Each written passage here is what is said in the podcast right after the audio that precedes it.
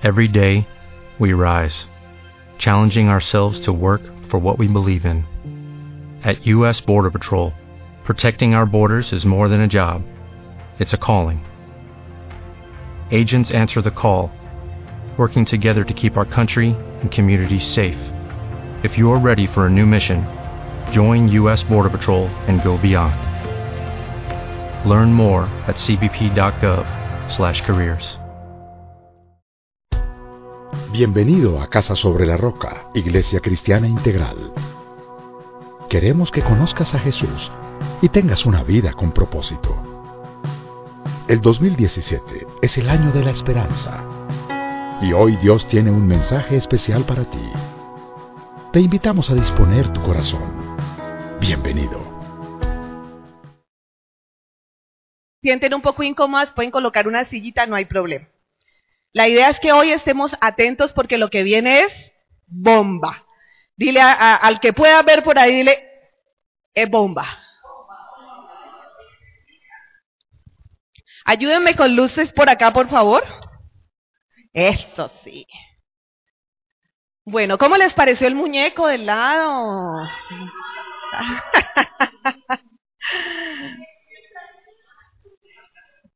Bueno, gracias a esas mujeres preciosas que son las que me apoyan, unas que tienen muchísimo, muchísimo guayabo porque no están aquí.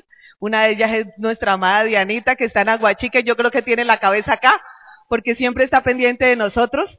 Eh, con mucho dolor, pues tuvo que eh, partir, pero bueno, algún día volverá, ¿no? Amén.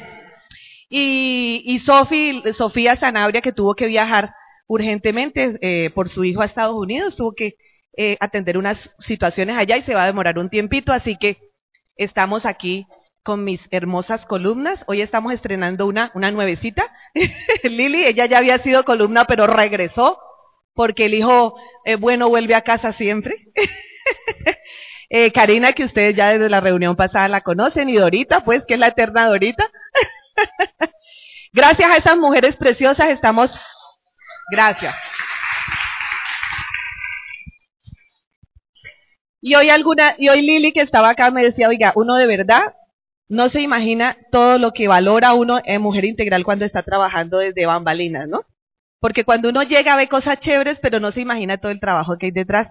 Y de verdad que es, eh, es un trabajo que lo hacemos con muchísimo gusto, con mucho amor, pero es trabajo, ¿sí?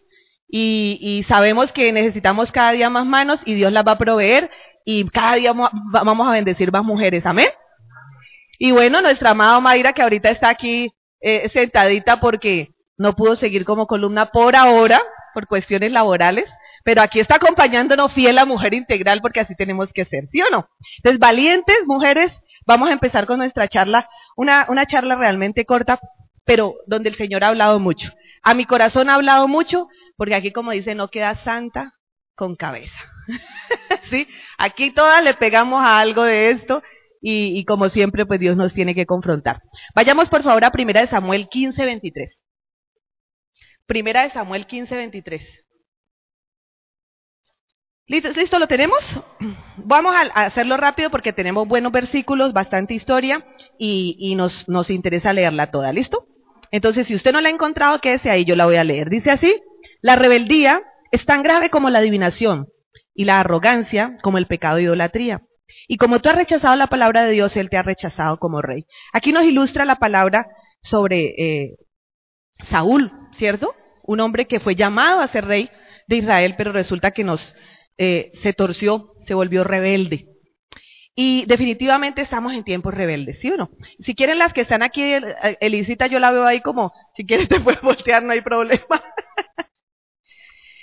y hoy nuestra charla de a quién tienes a tu lado tiene que ver con eso. Usted se preguntará, pero ¿por qué esos muñecos? ¿Por qué eso? ¿Pero por qué? Ya vamos a ir eh, hilando toda la idea. Quiero que le preguntes a tu vecina, ¿tienes la falda, no? ¿Tienes la falda todas? Todas tenemos la falda, listo. Bueno, entonces, nosotras las mujeres definitivamente somos una creación hermosa. Dios nos ha demostrado, y ¿se acuerdan la charla anterior? Cómo veíamos el cuidado de Jesús por la mujer, cómo lo importantes que somos para Él, ¿cierto? Nos dio esperanza, nos restauró, eh, cuando conocemos a Jesús empezamos a llenar todos esos vacíos que tanto teníamos en nuestro corazón, nos hizo dignas de confianza porque nos dio encargos, ¿cierto? Y de alguna manera eso eh, nos hace sentir especiales, únicas. Yo sé que todas nosotras nos sentimos únicas, nuestra autoestima ha subido y nos sentimos, uh, uno dice, uno se mira al espejo y ya dice, qué linda soy, ¿cierto? Y incluso esos defectos que podamos tener ya no son tan marcados porque uno dice, tenemos a alguien que nos ama como somos. Ya no importa lo demás. Pero eso está bien, hasta ahí está bien. Pero ¿sabe cuál es eh, que se convierte en un problema? Cuando nuestra autoestima ya empieza a ser malsano, porque ya empezamos a subirnos tanto que ya decimos, espérate, esto como el pavo real, ¿no? Ya yo soy independiente, o sea, ya no necesito a nadie al lado, ¿cierto? Y ahí es donde empiezan los problemas. Porque Dios nos creó a nosotras criaturas preciosas con un propósito, pero también creó al hombre como una criatura preciosa con un propósito. Y somos iguales, coherederos del, del don de la vida, como dice la palabra, pero tenemos unos roles diferentes. Y el problema es que esas diferencias que tenemos son difíciles a veces de conciliar y de complementar, ¿cierto? Y a veces se nos vuelve una guerra de poderes. Y hoy vamos a hablar de eso. Porque si bien es cierto, nuestra autoestima siempre tiene que estar como Dios quiere que esté, que no nos creamos más que nadie, dice, pero tampoco menos que nadie. Porque nosotros somos lo que somos porque Dios ya dijo quiénes éramos. Somos unas hijas de Dios. Dile a tu vecina, yo soy hija de Dios. ¿Cierto? Ese, esa es la base de nuestra autoestima. Pero tenemos que entender que el concepto de autoridad es el que sostiene, el principio de autoridad sostiene toda la creación. Y en ese pedacito vamos a ver qué dice Dios. ¿Quién está a nuestro lado? Las que son casaditas. ¿Quiénes son las que son casadas? Levanten la mano que tienen pareja. Listo, la mayoría. ¿Solteritas? Listo. Entonces, la mayoría que somos casadas, ¿qué dice el Señor respecto a quién tenemos al lado? Vayamos por favor a Efesios 5:22. Un pasaje difícil que lo hemos leído mucho y que a la mayoría nos causa ronchita, así como una un escosor que uno dice, ah, este pedacito como que me gustaría quitar este pedacito de la Biblia, Dios mío. ¿Será que no se dan cuenta si yo le arranco ese pedacito de la Biblia? ¿No suena como tan bonito? Efesios 5:22, ¿qué dice? vayamos desde el 21. Sométanse unos a otros por reverencia a Cristo. Ay, esto está bueno, unos a otros. Muy súper, ¿cierto? Lindo ese versículo, eso me gusta. Pero dice, esposas, mm, coma, o sea, cuando hay coma, esposas, es a ustedes, a nadie más. Esposas, dile a tu vecina, esposa. Sométanse a sus propios esposos, como al Señor. No, esto no debería existir aquí, ¿sí o no? Porque el esposo, ¿qué es? Es cabeza de su esposa, así como Cristo es cabeza y salvador de la iglesia, la cual es su cuerpo. Punto. ¿Quién está a tu lado? Mi cabeza. Mi esposo, mi cabeza. Créanme que es uno de esos versículos que nos molesta. Yo le digo que por mi temperamento ese versículo no me gustaba ni cinco. Sométanse. Sí, porque el sometimiento lo hemos siempre asociado con agache la cabeza para que pasen por encima de usted. Y ese no es el sentido que Dios tiene y ya lo vamos a, revelar cuál es el sentido. Eh, ¿Qué dice entonces de la soltera? Dice, entonces eso es para, para, solamente para casadas. Entonces me voy porque mujer integral solamente es para casadas. No dijimos que para todas las edades, ¿cierto? Y todas las mujeres que quieran venir a mujer integral, porque es que la palabra de Dios es para todos. ¿Qué dice acerca de las solteras? Vayamos a 1 Corintios 7, 32 al 35. Estamos descubriendo quién está al lado nuestro. Primera de Corintios. Si lo tienen, me esperan. ¿Siete qué? 32 al 35. ¿Lo tenemos? Dice Pablo un consejo, dice, yo preferiría que estuvieran libres de preocupaciones. Dice, el soltero se preocupa de las cosas del Señor y qué? Y de cómo agradarle, sigamos. Pero el casado se preocupa de las cosas de este mundo y de cómo agradar a su esposa. Sus intereses están divididos. La mujer no casada, lo mismo que la joven soltera, se preocupa de las cosas del Señor. Se afana por consagrarse al Señor tanto en cuerpo como en espíritu, Pero la casada se preocupa de las cosas de este mundo y de cómo agradar a su esposo. Pero de, esa parte 35 me encanta. Dice, les digo esto por su propio bien, no para ponerles restricciones, sino para que vivan con decoro y plenamente dedicados al Señor. Oh, wow. Entonces, si yo no tengo como mi cabeza a mi esposo, ¿quién será mi cabeza? ¿A quién tengo que agradar? O sea que siempre vamos a estar bajo sujeción, ¿cierto? No es yo me mando, yo decía antes, era mi frase favorita, es que soy, yo soy yo me mando y mi apellido libre. Así que, papito, yo hago lo que se me da la gana. ¿Por qué? Porque sí. Entonces dirá, pues usted no puede decir eso porque es casada. Resulta que usted tampoco lo puede decir porque es soltera. ¿Por qué? Porque tenemos una cabeza. Las casadas, nuestro esposo, obviamente el Señor también, en primera medida. Y las solteras, el Señor. ¿A quién, tenemos que, ¿A quién tienen que agradar las solteras? Al Señor. ¿A quién tenemos que agradar a las casadas? Al Señor y a nuestro esposo. Dividida. ¿Sí o no? Busqué en San Google una definición de someterse. Aceptar una persona, la autoridad o la voluntad de otra persona, generalmente sin oponer resistencia. Eso es una definición de Google. Aceptar la voluntad de otro, la autoridad de otro sin oponer resistencia. Pero fíjense, y hago ese paréntesis porque aquí hay que hacerlo, es aceptar la autoridad, no el maltrato, no el abuso, no el pecado. Estamos hablando de cosas distintas. ¿Sí o no? Cuando yo entiendo quién soy como hija de Dios, ese no es el tema de hoy, no me voy a detener mucho en eso porque lo hemos hablado mucho. Yo sé cuándo decir, oh, oh, oh, para, porque estás pasándote, estás abusando. Para, porque no voy a consentir más tu pecado. Eso lo tenemos que saber como hijas de Dios y lo tenemos que poner en práctica. Y si no hemos sido capaces, pues tenemos que buscar ayuda y seguir en la misma tónica. Porque eso es someterme a Dios. Mi autoridad no tiene que pasar por encima de los mandamientos del Señor. Amén. Entonces, haciendo ese paréntesis, vuelvo y lo cierro. Entender que someterme a mi cabeza es una parte fundamental de entender el propósito de Dios para mí. Y vamos a, para, para, analizar un poquito más a fondo esto, vamos a dos capítulos. A uno lo llamé cuál novela, Mujeres engañadas. ¿Ustedes han oído novelas? Mujeres engañadas. Es el primer capítulo. Y vamos a ver cuáles mujeres engañadas. Hay muchas, pero escogí tres que fue las que me dio el Señor y que créame que me sorprendieron. Eva, la primera mujer engañada, y vamos a Génesis 2.15. O ay, se sorprendió de eso. Espera y verá. Génesis 2.15. Vamos a anotar un detallito aquí en Génesis 2.15. ¿Qué pasó aquí? Dice, Dios el Señor tomó al hombre y lo puso en el jardín del Edén para que lo cultivara y lo cuidara. Y le dio este mandato, Puedes comer de todos los árboles del jardín, pero del árbol del conocimiento del bien y del mal no deberás comer. El día que de él comas, ciertamente morirás. ¿Con quién está hablando Dios? Listo. Preste atención y vaya más allá. Génesis 3 del 1 al 6. Dice, la serpiente era más astuta que todos los animales del campo eh, que Dios el Señor había hecho. Así que le preguntó a la mujer, ¿Es verdad que Dios le dijo que no comieran de ningún árbol del jardín? Podemos comer del fruto de todos los árboles, respondió la mujer. Pero, en cuanto al fruto del árbol que está en el medio del jardín, Dios nos ha dicho no coman de ese árbol ni lo toquen, de lo contrario, morirán. Y de ahí sabemos la popular historia de donde nos vino la desgracia a todos, ¿sí o no? ¿Qué pasó con Eva? Nótese algo. ¿A quién le dio la información Dios inicial? Porque después de eso fue que creó la mujer. O sea, la mujer no estaba ahí todavía cuando dio la instrucción Dios.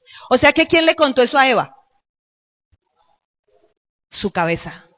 ¿Y qué hizo Eva?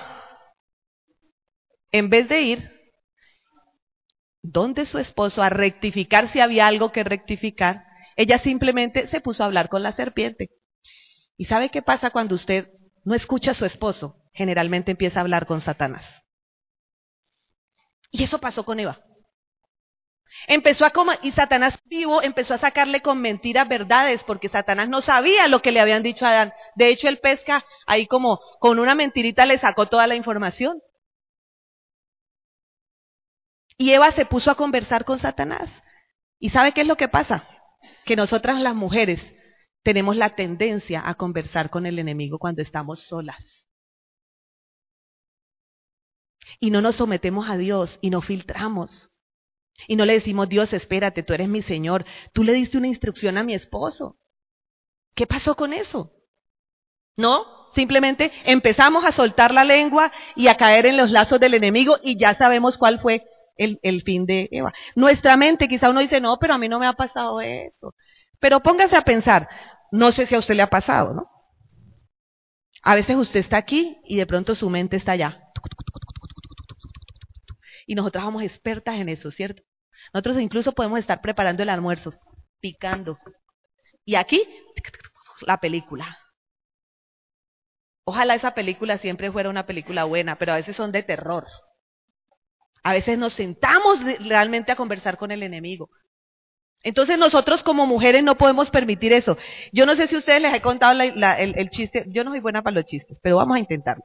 ¿Se acuerdan del chiste o del chiste, no? Como una anécdota de la mujer celosa que vivía toda hora pensando que su esposo le era infiel. ¿Se acuerdan? Bueno, algunas ya de las viejas en Mujer Integral se deben acordar. Esta mujer vivía pensando, este hombre algo tiene guardado, algo tiene guardado, y buscaba y no encontraba nada, y el tipo llegaba y ella estaba así con un carón, como dicen aquí, brava, y él decía, pero ¿qué le pasará tan rara? Hasta que de pronto ella, en una de esas que él se mete al baño, ve que le sale del bolsillo una factura. dice, el Palacio del Amor. Lo tengo. Yo sabía que algo había pasado. Yo sabía que esto era así. Y se prepara pues la pelotera, esta mujer se arma con toda su fuerza y dice, espera, que ahora sí le voy a decir que yo no estoy loca, que esto no me lo imaginé. Descarado, trae la factura y todo aquí a la casa. Bueno, y cuando sale del baño ese hombre, esa mujer estaba como una anaconda ahí esperándolo, furiosísima, y resulta que el tipo le dice, ¿Qué es esto? ¿Qué pasó? Ahí, sin vergüenza, como solemos hacer, ¿no? Sin vergüenza, da, da, da, y el otro ni idea tiene lo que estamos hablando. Y bla, bla, bla, bla, Cuando a lo último le dice, y trajiste la factura. ¿La factura de qué? Esa factura ahí, la que tenés ahí debajo del saco.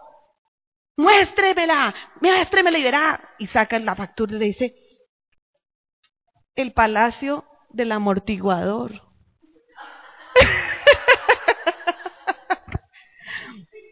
Así es cuando nosotros hablamos con Satanás.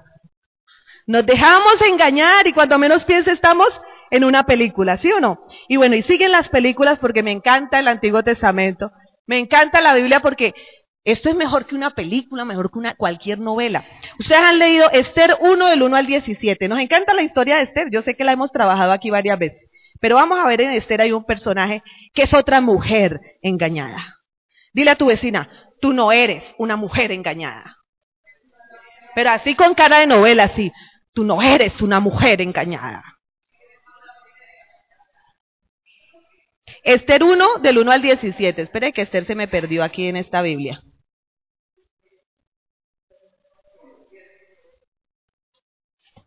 Brutos, no la encuentro. Es que está en la Biblia del pastor, entonces por eso no encuentro a Esther.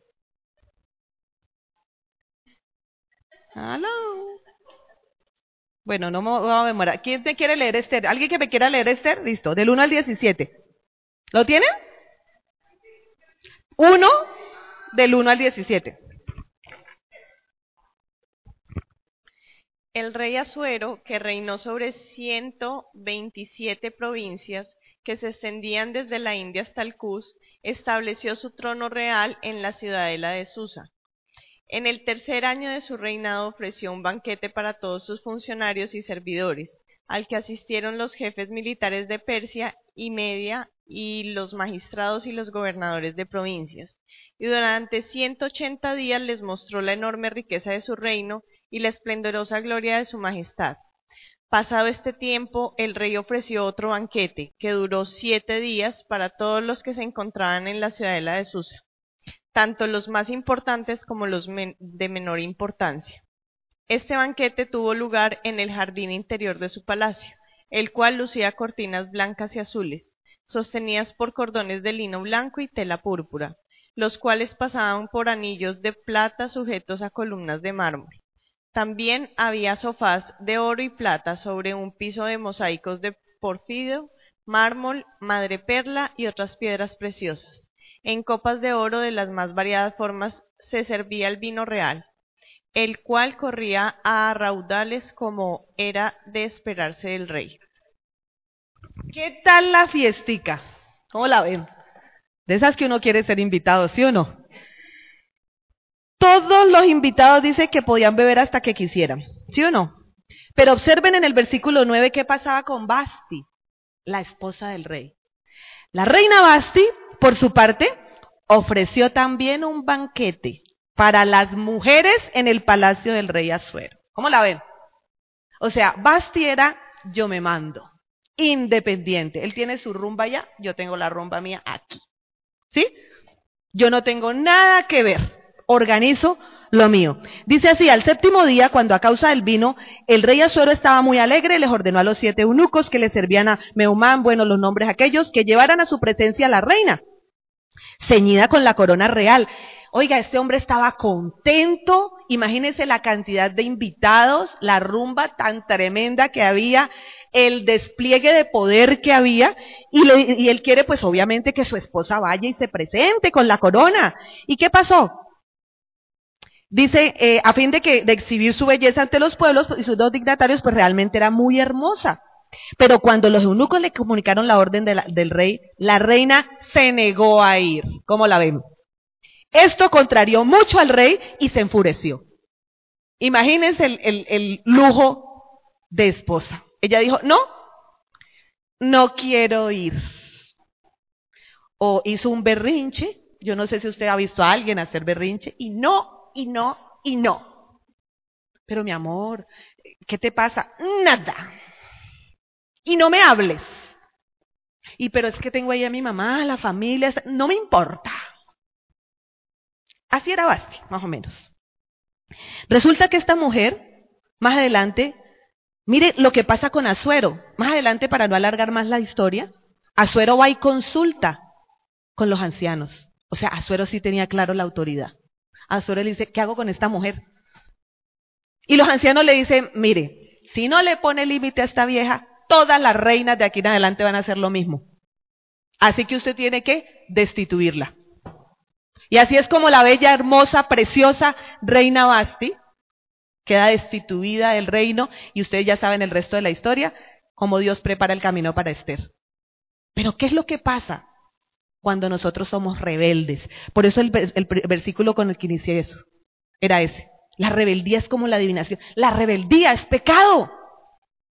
Y esta mujer no tuvo que ver con los compromisos de su esposo, no tuvo que ver con, su investidura, no tuvo que ver con la autoridad, simplemente dijo no y punto, no quiero ir. No sabemos los motivos, puede ser que haya tenido motivos, no lo sabemos. Pero sabes que tú siempre tienes una responsabilidad delante de Dios, independientemente de los motivos que te rodeen. Y tu responsabilidad delante de Dios es someterte a tu cabeza. ¿Amén? Entonces, ¿qué pasó con Basti? Esta mujer simplemente lo dejó, como dirían en Santander, mi segunda tierra, como un chocato. Lo hizo quedar como un cuero. ¿Qué pasa con Basti? Una mujer con un corazón rebelde. Y hoy en día, pues nos asombra Basti, pero vemos cosas parecidas. Hoy es el viernes, es el día de nosotras.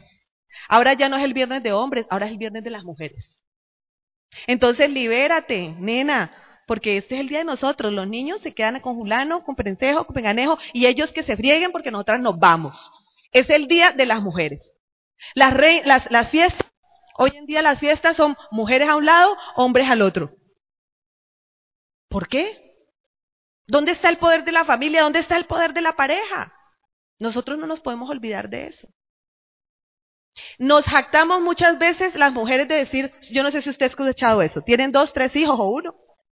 Es que yo no tengo dos niños, tengo tres. Qué pena. Qué pena, pero tú no tienes otro hijo, tú tienes un esposo, tú tienes una cabeza. Y tú no lo puedes ver como el otro hijo al que tengo que lidiar, porque está mal. ¿Listo? Vayamos a otro ejemplo. Mical. ¿Se acuerdan de Mical? ¿Quién era Mical? A ver. ¿No se acuerdan? La esposa de David, hija de Saúl. Una de las esposas de David. Vamos a segunda de Samuel 6:16. Mm. Segunda de Samuel 6:16. Imagínense para, eh, contextualizarlas en la historia. David venía de traer el arca a, su territorio. Eh, el arca era el arca de la presencia del Señor. Y resulta que el arca venía de un sitio donde había bendecido a esa familia y David estaba muy contento porque por fin la había podido traer después de muchas cosas que pasaron.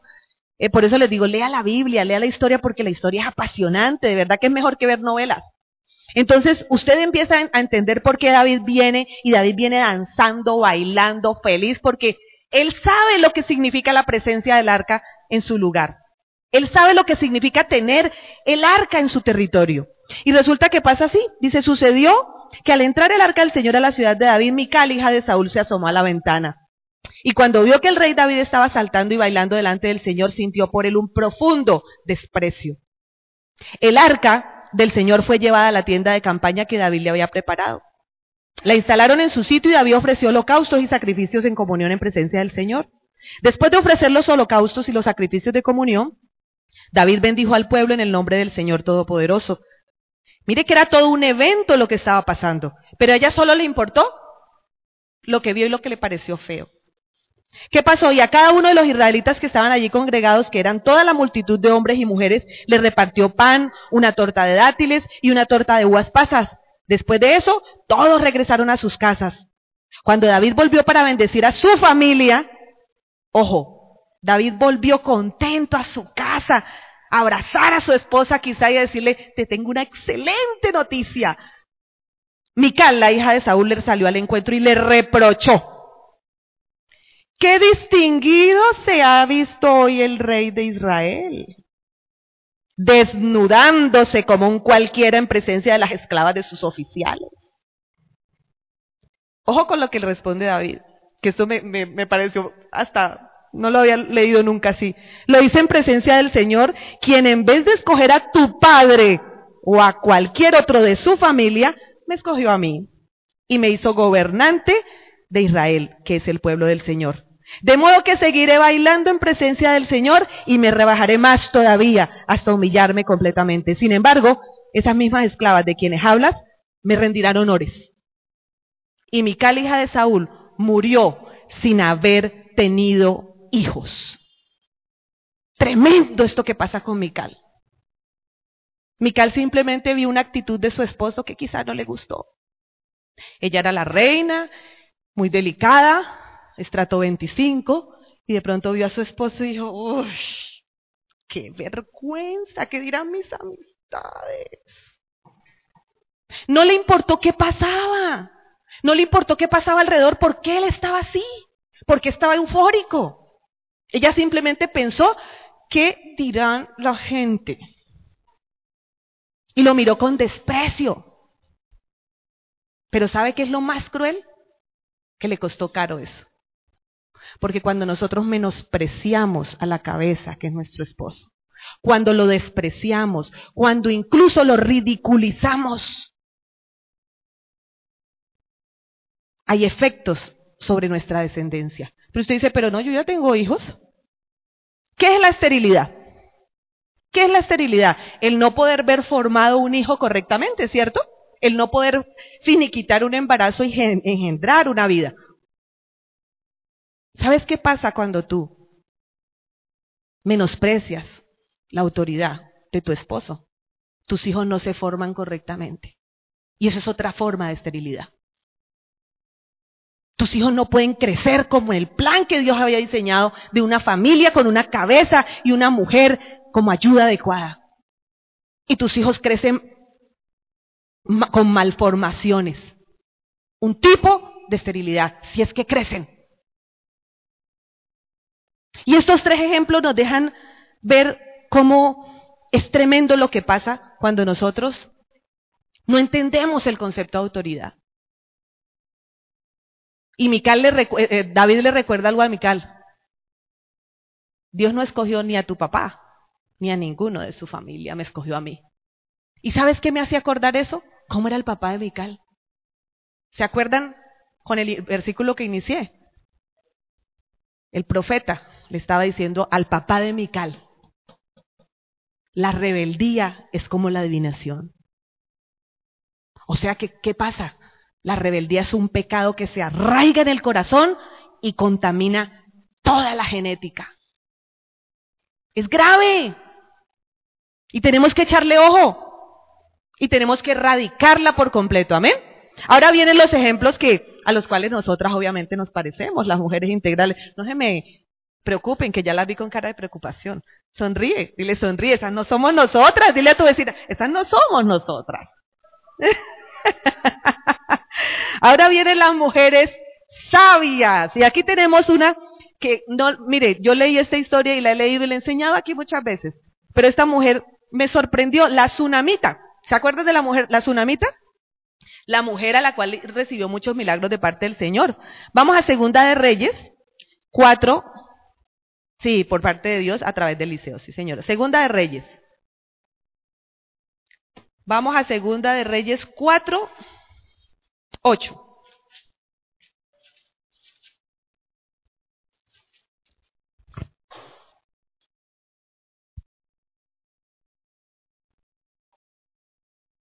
¿Lo tenemos?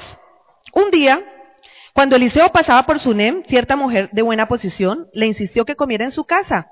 Desde entonces, siempre que pasaba por ese pueblo, comía allí. La mujer le dijo a su esposo, oigan bien, la mujer le dijo a su esposo, mira, yo estoy segura de que este hombre que siempre nos visita es un santo hombre de Dios. Hagámosle un cuarto en la azotea y pongámosle ahí una cama, una mesa con una silla y una lámpara. De ese modo, cuando nos visita, tendrá un lugar donde quedarse. Y así pasó. En cierta ocasión Eliseo llegó, fue, eh, fue a su cuarto y se acostó. Luego le dijo a su criado, a, su criado Gessi, llama a la señora. Les voy a, a, cortar un poquito para no leerlo todo. Le dice a su criado, ve y le dices a la señora que venga. Dice, oye, esta mujer ha sido tan buena con nosotros. ¿Cómo hacemos? O sea, ¿qué le damos? Decía que era una mujer de buena posición, no necesitaba nada. Y el, el siervo, ¿qué le dice? Mire, ella tiene de todo, pero realmente lo único que le falta es hijos no tiene hijos. ¡Ay, tremendo! Y el siervo de Dios le dice, vas a tener un hijo. Y efectivamente el hijo nace. Y esta mujer tiene un hijo que fue un regalo de Dios. ¿Qué pasa con esta mujer en primera instancia? Esta mujer era una mujer sabia para discernir con quién debemos andar. Amén. ¿Cuántas veces nosotras como mujeres en vez de propiciar encuentros con personas que nos edifiquen, que nos ayuden a crecer, lo que hacemos es entorpecerlos. ¿Cuántas veces los mejores amigos y las personas con las que más comparto son gente que no tiene nada que ver con Dios? Y esos son los que invito y con los que hacemos el banquete y con los que compartimos todo el tiempo, porque es que son tan chéveres. Además nos conocemos desde hace N años. Mira, estábamos chiquitos, nos criamos en el mismo barrio. Mira, las personas que moran en tu casa, a las que tú hospedas, principalmente, deben ser hijos de Dios. No estoy diciendo ahora, no, por favor, Aterricemos la cosa. No estoy diciendo que usted no pueda tener amigos que no tengan a Cristo, que no vengan a la iglesia. No estoy diciendo que usted no va a hospedar ni va a invitar a nadie a su casa. Ay, tengo que invitar a solo los de la iglesia. Ay, no puedo invitar a nadie más. No. Pero fíjese que esta mujer fue sabia. Esta mujer dijo, este, este es clave. Amor, a este tenemos que invitarlo. Amor, que se quede. Listo, vamos, hagamos, invitemos. Esto es. Fue sabia. ¿Qué más pasa con esta mujer? Más adelante, no lo vamos a leer todo, resulta que esta mujer, el hijo que Dios le había dado, muere. Imagínense, un regalo. Pero me llama la atención, ¿qué pasa con ella? Dice, préstame un criado de una burra, enseguida vuelvo, le dice el, el, la mujer a su esposo. Voy deprisa a ver al hombre de Dios. ¿Para qué vas a verlo hoy? Le preguntó su esposo. No es día de luna nueva ni sábado. No importa, respondió ella. Entonces hizo aparejar la burra y ordenó al criado, anda, vamos, no te detengas hasta que te lo diga. La mujer se puso en marcha y llegó al monte Carmelo donde estaba Eliseo, el hombre de Dios. Este la vio a lo lejos y le dijo a su criado Gessi, mira, ahí viene la tsunamita. Corre a recibirle y pregúntale cómo está ella y cómo está su esposo y el niño. El criado fue y ella respondió que todos estaban bien, pero luego fue a la montaña y, se abrazó a los pies del hombre de Dios. Gessi se acercó con el propósito de apartarla, pero el hombre de Dios intervino, déjala, está muy angustiada y el Señor me ha ocultado lo que pasa, no me ha dicho nada. Señor mío, reclamó la mujer, ¿acaso yo le pedí a usted un hijo? ¿No le rogué que no me engañara? Eliseo le ordenó a que arregla la ropa, toma mi bastón y ponte en camino. Esta mujer sabe qué pasa. Su hijo muere. ¿Qué es la muerte? Algo imposible de cambiar para un ser humano, ¿sí o no? Y esta mujer ve este imposible y no se para a reclamarle a su esposo, ni a echarle la carga, ni a decirle, mira por tu culpa, ¿qué es lo que pasó? ¿Qué hiciste? No, ella simplemente dice, yo sé a quién puedo acudir. Y se va tan derechito que hasta el siervo de, de, Eliseo va y le dice, ¿qué pasa? Está todo bien, está todo. Ella iba con un objetivo claro. Ella iba a postrarse a los pies del Señor. Porque es ahí donde la mujer sabia encuentra respuestas. Amén. No es con intermediarios, no es por medio de nadie, no es acusando, no es echándole la culpa a nadie, es a los pies de Jesús. ¿Qué es ese imposible que tú no has podido hacer? ¿Qué es aquello que para ti no tiene arreglo? Es hora de que se lo entregues a los pies a Jesús. Es hora de que le digas, aquí estoy, tú me prometiste, Tú me dijiste y aquí estoy. Y la historia termina como todas las historias con nuestro Señor amado. El Hijo resucita. Y esta mujer vuelve y tiene a su Hijo en sus manos, vivo. Porque ese es el Dios que tenemos cuando nosotros nos postramos a sus pies dice que no se le soltó. Él ya fue y fue a lo que fue y se le agachó y dijo, usted me va a responder aquí qué es lo que pasa. No hubo poder humano que la convenciera de algo diferente. Y vayamos con esta misma mujer a Segunda de Reyes 8.1. Por eso le digo que me sorprendió la tsunamita, porque yo había leído hasta ahí. Resulta que dice, ahora bien, Eliseo le había dicho a la mujer cuyo hijo le había revivido, ¿se acuerdan?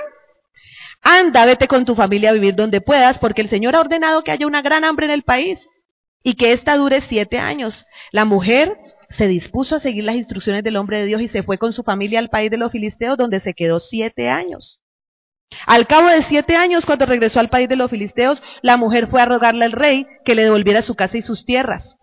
En esos momentos el rey estaba hablando con Gessi, el criado del hombre de Dios, y le dijo, cuéntame todas las maravillas que ha hecho Eliseo. Y precisamente cuando Gessi le contaba al rey que Eliseo había revivido a un niño muerto, la madre llegó para rogarle al rey que le devolviera su casa y sus tierras. Así que Gessi dijo, mi señor y rey, esta es la mujer y este es el hijo que Eliseo revivió.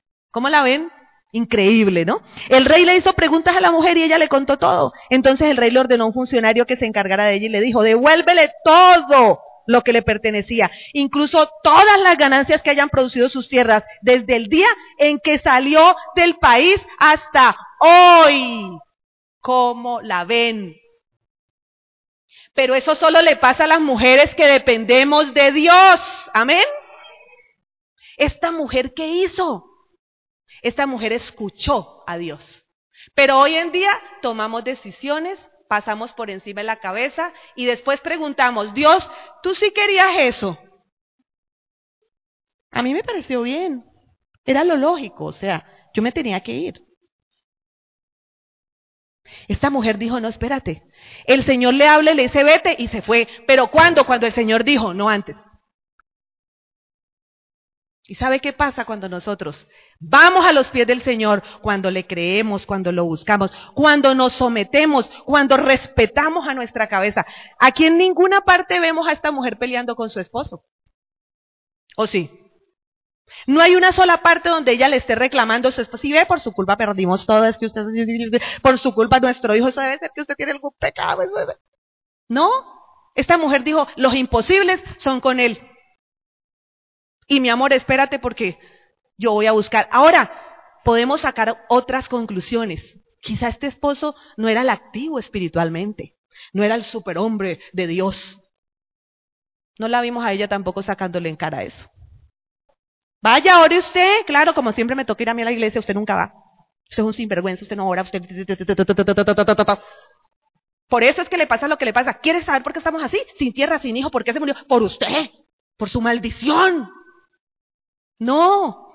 Esta mujer la tenía clara. Los imposibles son con él. Yo no me imagino la cara de ese hombre al lado de ella. ¿Ustedes la imaginan? Yo me la imagino así, mira. Por Dios. Se fue, cogió el burro, se montó, cuando vino, vino con el hijo, el hijo resucita, después el terreno, le pagan plata, le dan de más, y él así. ¿Y usted qué hizo, mija? ¿Cuántas de nosotras podemos decir, ¿sabes qué hice? Confía en el Señor, mi amor. ¿Cuántas podemos hacer eso? Amén. Usted no se parece, dígale, tú te pareces a la tsunamita. Tienes un aire. Dígale así a su vecina, tienes un aire. Otra, eh, otra, otra, eh, otro ejemplo que tenemos aquí. Bueno, estaba la, fíjense cuánto le saca uno a la tsunamita. Yo no tenía ni idea que era la misma, le confieso. Uno lee las historias y como usted las lee, pero cuando usted empieza a hilar, usted dice, wow, esta era la misma mujer. Después viene Abigail como mujeres sabias. Ya no son mujeres engañadas, ya estas son las mujeres sabias. O sea, mujer integral. Amén.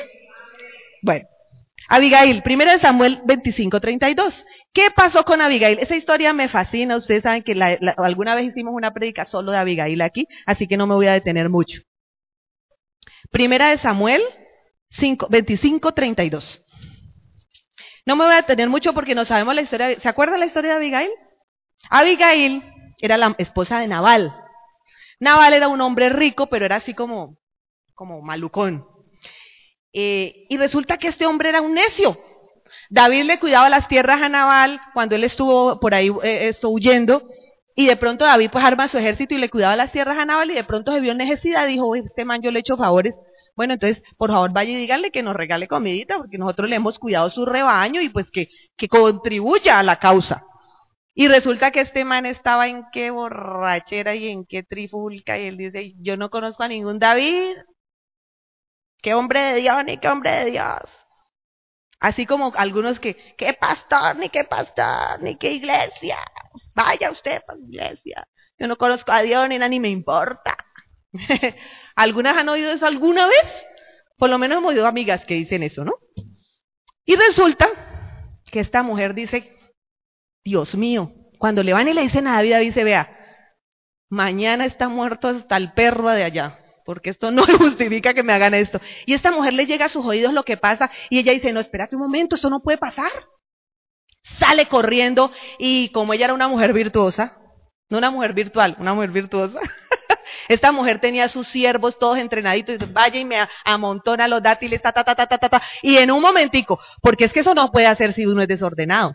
Yo no me imagino a Abigail desordenada, porque si ella hubiese sido desordenada no había podido empacar todo eso en un momentico. Ella empaca una cantidad de cosas para un ejército, era porque la tenía aquí, mire. Así como las mujeres sabias, nosotras tenemos nuestra casa así, al dedo, ¿sí o no? Al pelo. Sabemos dónde está todo. Así tengamos empleada. Sabemos dónde se pone todo, cómo se organiza todo y no dejamos perder nada. ¿Amén? Bueno, cierro paréntesis. Abigail organiza todo y se y va y llega a los pies de, David y le dice David, mire, perdónelo. Él es como, a veces como que no entiende las cosas. Y finalmente esta mujer logra que David le perdone la vida a este necio. Pero mire lo que pasa con esta historia, que esta historia da un vuelco inesperado. Resulta que Abigail llega, perdona que aquí me, me perdí con el versículo, 25-32. Busquemos el versículo 32. David le dijo entonces a Abigail, sí, 25.32, primera Samuel 25.32. Toda esta historia que les conté termina aquí. Dice, David le dijo entonces a Abigail, bendito sea el Señor, Dios de Israel, que te ha enviado hoy a mi encuentro. Y bendita seas tú porque por tu buen juicio, pues me has impedido derramar sangre y vengarme con mis propias manos. Ojo, esta mujer era una mujer de buen juicio. impidió que se derramara sangre. O sea que nosotras las mujeres sabias, las mujeres que entendemos y nos sometemos a la autoridad de Dios, evitamos el conflicto y la pelea y la violencia, no somos incendiarias, sino que por el contrario, espérate, vamos a mirar cómo se arregla esto de manera pacífica. ¿Qué más dice? El Señor Dios de Israel me ha impedido hacerte mal, pero te digo que si no te hubieras dado prisa en venir a mi encuentro, para mañana no habría quedado vivo a, a Naval ni uno solo de sus hombres, tan cierto como el Señor vive. Vamos al 36. Esto pasa, bueno, se salvó el pellejo de Naval y de toda su gente y resulta que en el 36 pasa algo. Cuando Abigail llegó a la casa, Naval estaba dando un regio banquete. Se encontraba alegre y muy borracho. Así que ella no le dijo nada hasta el día siguiente. Cualquier parecido con la realidad. Pura coincidencia. Ella dijo, listo, como nosotras. Amén. Todas las mujeres de Dios. No voy a decirle nada porque no es el momento. Yo creo que a muchas salen letreros, ¿sí o no? ¿Qué pasó? Esta mujer dice, por la mañana cuando a Naval ya se le había pasado la borrachera, su esposa le contó lo sucedido, al oírlo Naval sufrió un ataque al corazón y quedó paralizado. Unos diez días después, el Señor hirió a Naval y así murió. ¿Sabe qué pasa? Después Abigail se casa con David. ¡Oh! Y cuando di, esa prédica, que fue una prédica muy especial que la recuerdo con mucho cariño, les decía a las mujeres lo mismo que les voy a decir hoy a ustedes. Cuando tú te sometes a la autoridad de Dios y eres sabia para hablar, para callar en el momento preciso, Dios te mata al necio y te entrega un rey. ¿Amén? Te mata al necio. No estoy diciendo que le va a matar el marido, ¿no? Pero sí, te mata al necio, aunque a veces uno dice, Señor, mm, mire lo que hizo con Naval. te mata al necio porque Naval era un necio. Y te entrega un rey. Y Abigail se casa con el rey. Pero ¿sabe qué pasaba con Abigail? Abigail no se dejaba llevar por emociones. Abigail era una mujer aterrizada, centrada. Es increíble ver cómo esta mujer llega y yo creo que después de ese susto que pasó y verlo al otro, ¡Epa!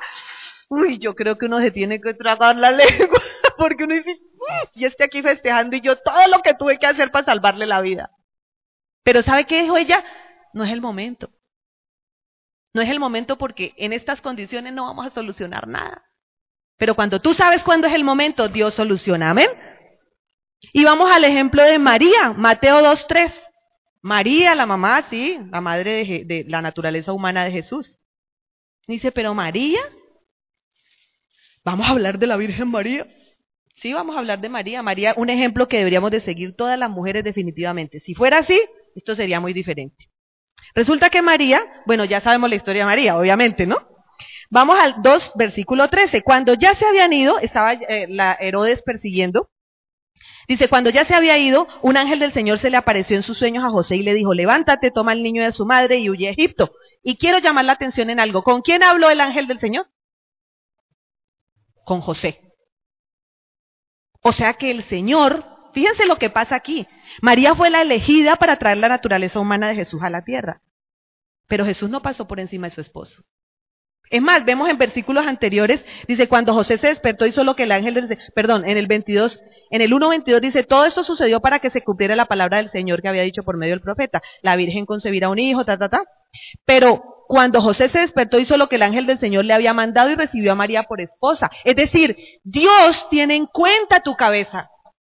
Dios no pasa por encima de la autoridad. Dios había podido decirle, elegí a ella. Ella me dijo que sí, así que, José, calladito, ahí a un ladito, que usted es un NN. No, Señor. El ángel del Señor le habla a José, le da instrucciones a José. Y María no dijo, a ver, José, ¿qué te pasa? Es que aquí la elegida soy yo. Tú no. Tú no me das órdenes a mí. Tú a mí no me dices lo que tengo que hacer. ¿Por qué? Porque es que yo soy especial. Yo soy hija de Dios. Tú no. O bueno, tú también, pero no igual que yo. Eso no hizo María. María, ¿qué hizo? Empaque sus cositas porque José dijo, nos vamos, mija. Dios me habló. Y Jesús, y, María que también dijo, oiga, María no dijo, ¿será que Dios sí le habló? ¿Y por qué no me dijo a mí que yo era directamente la mamá? ¿Sabe qué, mijo? Voy a esperar que Dios me hable.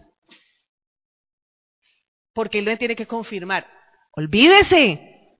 Usted tiene cabeza, Dios habla a través de la cabeza. Amén. María, ese es otro buen ejemplo de mujeres sabias. Y otra, la última, Tabita, llamada también en la Biblia Dorcas. Acompáñeme por favor a Hechos 9:36. Hechos 9:36. ¿Y por qué hablo de Tabita? Resulta que Tabita, según todos los estudios y lo que se ve aquí, Tabita era sola, o sea, era viuda, parece que era viuda, o era soltera, o era separada, no sé, o viuda, pero estaba sola, es decir, era soltera, porque ahora el, estado civil de las personas que no tienen esposo es que, así sea divorciada, es soltera. Entonces, Hechos 9:36, ¿qué nos dice? ¿Lo tenemos? Había en Jope una discípula llamada Tabita, que traducido es Dorcas. Esa, esta se esmeraba en hacer buenas obras y en ayudar a los pobres. Sucedió que en esos días cayó una enferma y murió.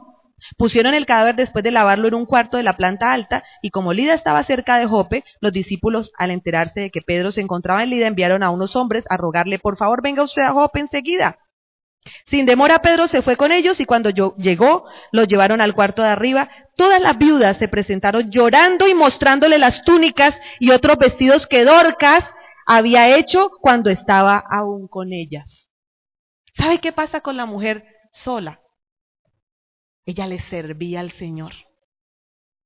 Ella puso su talento al servicio de Dios.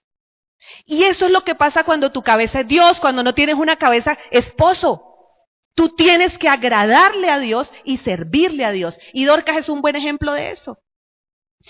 Dicen que era sola porque no figura en la historia bíblica un hombre que estuviera ahí de luto por su muerte. También dice que era sola porque cuando murió dice que se reunieron, lavaron su cuerpo, parece que el grupo de amigas. O sea que era una mujer sola. O sea que la soledad no es excusa para que usted haga lo que se le dé la gana. La soledad significa que Dios es tu cabeza y que tú tienes que preocuparte por agradarle a tu cabeza aún estando sola. Amén. Ahora yo quiero que le preguntes a tu vecina, ¿tienes falda? ¿Sí? ¿Todos tenemos falda?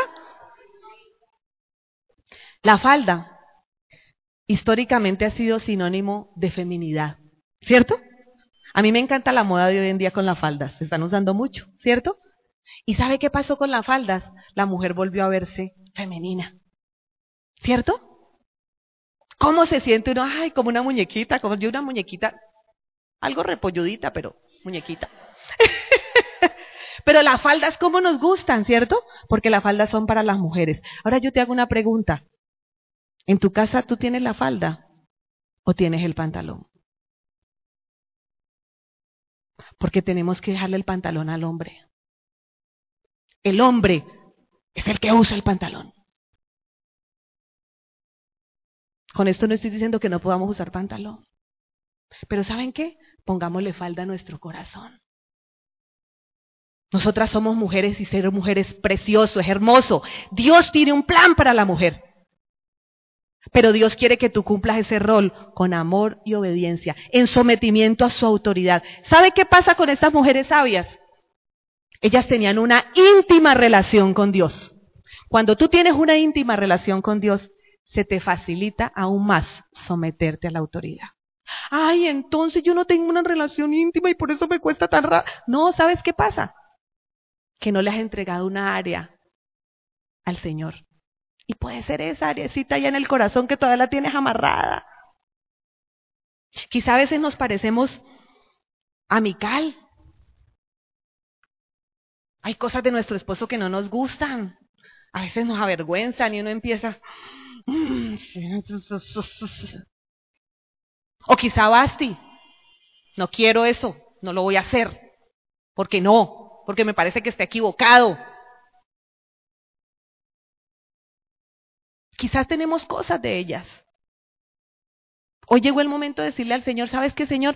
Ponme la falda aquí en mi corazón. Quiero ser la mujer que tú diseñaste que fuera. Quiero someterme a mi autoridad. ¿Y a quién tenemos a mi lado? ¿A quién tenemos a nuestro lado? Hoy tenemos que descubrirlo. Porque nosotros tenemos la cabeza, nuestro hombre como cabeza. O tenemos un muñeco. ¿Ustedes se acuerdan de la invitación de hoy? Había un espantapájaro, ¿cierto? ¿Para qué son los espantapájaros? Para que piense alguien que hay un hombre ahí, ¿cierto? Entonces, los animales y los bichos y todos los que van a, comerse el cultivo dicen, uy, no hay un hombre. Yo casi no he visto espantapájaras, ¿cierto? Siempre hay espantapájaros. O sea que la naturaleza reconoce la autoridad del hombre, ¿amén? Entonces, ¿qué pasa? El espantapájaro lo pone uno ahí y no se acerca nada. A veces en los hogares el esposo es como esto. Ah, sí, sí, él está ahí. Entonces los, los niños, mamá, mamá, mamá, mamá decide, mamá lleva, mamá trae, mamá compra, mamá hace, mamá distribuye, mamá compra, mamá provee, mamá, mamá, mamá. El, el esposo es el muñeco. Hoy vamos a descubrir si tenemos algo de muñeco. Porque estos muñecos hay que... Yo no puedo tener una figura decorativa. Yo no puedo tener a mi esposo y tenerlo ahí de adorno. Mi cabeza es mi cabeza. Y toda mi descendencia tiene que saber quién es mi cabeza. Entonces, mujeres, ¿cuál es la reflexión de hoy? Señor, yo tengo que autoevaluarme. ¿Cómo sé? Y si yo no tengo esposo, bueno, pregúntate, ¿qué tan dependiente eres de Dios? ¿Qué tan independiente eres? Si eres soltera. ¿Tomo decisiones pensando en mi cabeza que es Dios? Tomo y pienso, planeo a futuro pensando en lo que quiere Dios para mí. Ahora, si soy casada, las decisiones en mi casa, lo que pasa, mis hijos, mi, mi entorno, ¿ve realmente a mi esposo o simplemente él es un reflejo mío? Ahí sí, ahí está. Sí. Y hay esposos totalmente anulados. Y nosotros no podemos permitir eso, amén. Entonces dile a tu vecina, ¿quién está a tu lado?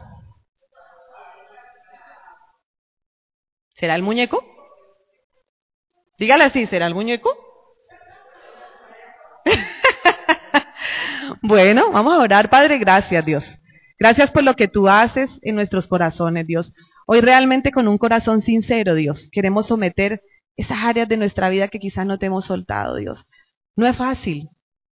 Señor, a veces las debilidades de nuestro cónyuge hacen aún más difícil el sometimiento, Dios. Pero hoy entendemos que no es a ellos, es a ti, Dios. Y cuando nos sometemos a ti de corazón, somos capaces de someternos a nuestro esposo porque sabemos, Dios, que tú obrarás en aquellas debilidades de él, Dios. Pero sobre todo bendecirás mi hogar, bendecirás mi vida, Dios. Cuando nosotros nos sometemos a ti, Señor, somos capaces de ver cosas milagrosas en nuestra vida. Podemos ser restituidas. Puede cambiar nuestra historia, puede cambiar nuestras generaciones, Señor. Yo te doy gracias por lo que has hecho hoy. En el nombre de Jesús, amén y amén. Sabemos que Dios llegó a tu corazón con una palabra especial.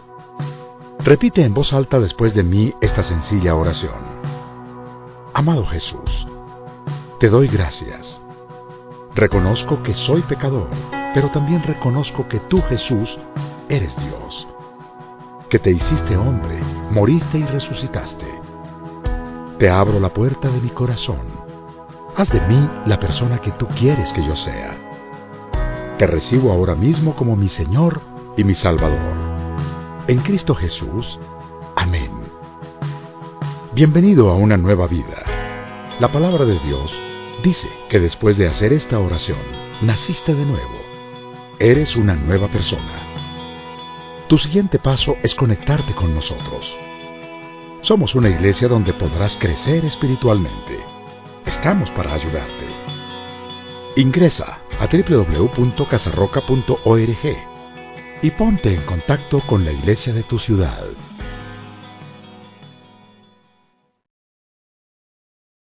Dale más potencia a tu primavera con The Home Depot. Obtén una potencia similar a la de la gasolina para podar, recortar y soplar con el sistema OnePlus de 18 voltios de Ryobi desde solo 89 dólares. Potencia para podar un tercio de un acre con una carga. Potencia para recortar el césped que dura hasta dos horas. Y fuerza de soplado de 110 millas por hora. Todo con una batería intercambiable. Llévate el sistema inalámbrico OnePlus de 18 voltios de Ryobi. Solo en The Home Depot. Haces más. Logras más.